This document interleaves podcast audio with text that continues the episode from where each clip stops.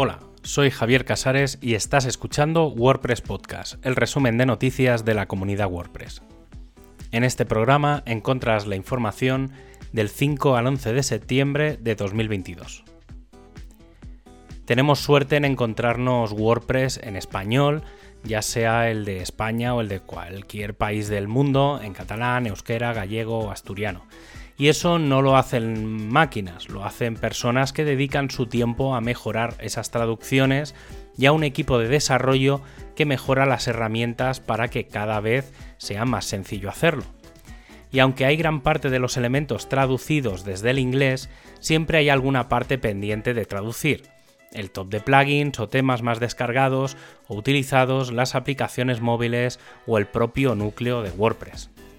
Un año más se acerca el WordPress Translation Day, que en esta ocasión será el próximo 28 de septiembre y en el que se presentarán actividades alrededor de la traducción y en el que se invita a las comunidades locales a hacer meetup en las que se enseñe a traducir a través de la plataforma de translate.wordpress.org.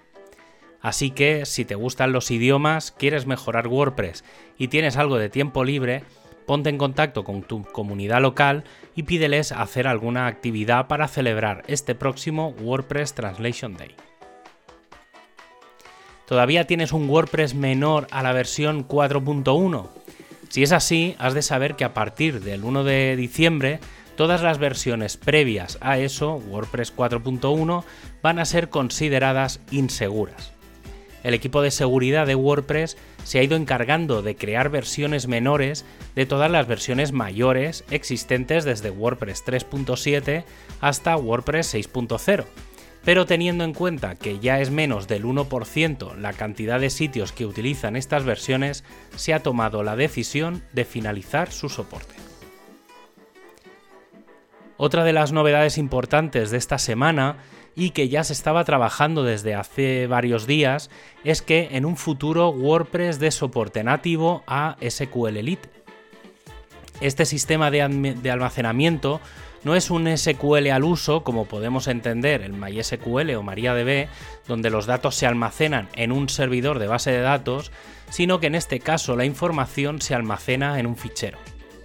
Teniendo en cuenta que hoy en día todos los proveedores de, alojamiento suelen ofrecer discos SSD, el acceso a disco es muy rápido y para sitios pequeños como landing pages o que tengan pocas páginas o incluso sitios de un solo usuario, podrían aprovecharse de esta tecnología ya que no requiere de base de datos y WordPress funcionaría exclusivamente con PHP. Y aprovechando la WordCamp US, Matt Mullenberg ha intercedido en el WordPress drama que llevaba semanas sobre la mesa relacionado con el nuevo formato WebP.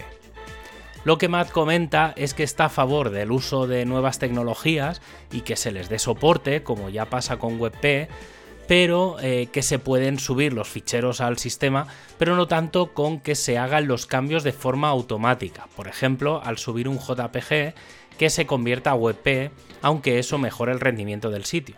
La propuesta que Matt hace es la de usar y promover más los llamados canonical plugins, un elemento que se usa relativamente poco en la comunidad WordPress y son los considerados, entre comillas, plugins oficiales, es decir, plugins con funcionalidades que no están en el núcleo de WordPress, pero creados de forma oficial por los distintos equipos WordPress.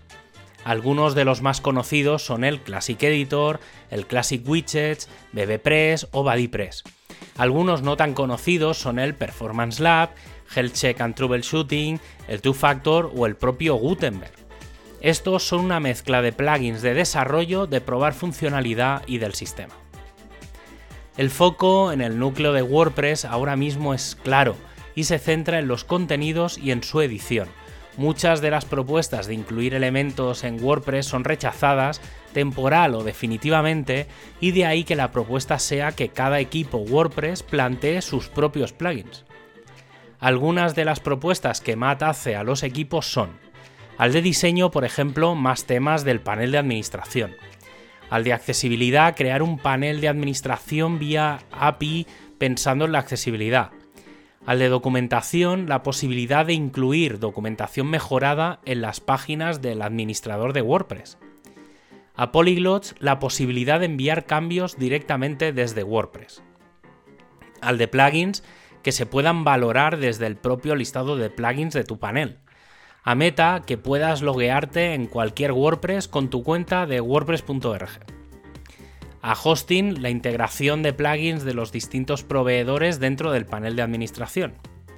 A Openverse y Fotos, que se puedan mandar los contenidos que subes a tu media directamente a los directorios.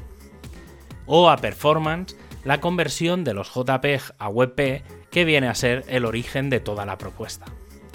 Sin duda, la apuesta de Matt es que existan funcionalidades oficiales de WordPress fáciles que no dependan de plugins premium, SaaS o de un único desarrollador, sino que todo lo mantenga la comunidad propiamente.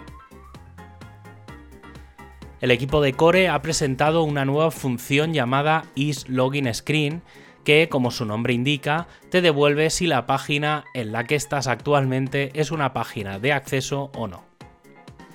El equipo de performance parece que ya da pasos definitivos para el lanzamiento de la optimización para WebP, además de seguir trabajando en el sistema de regenerar imágenes.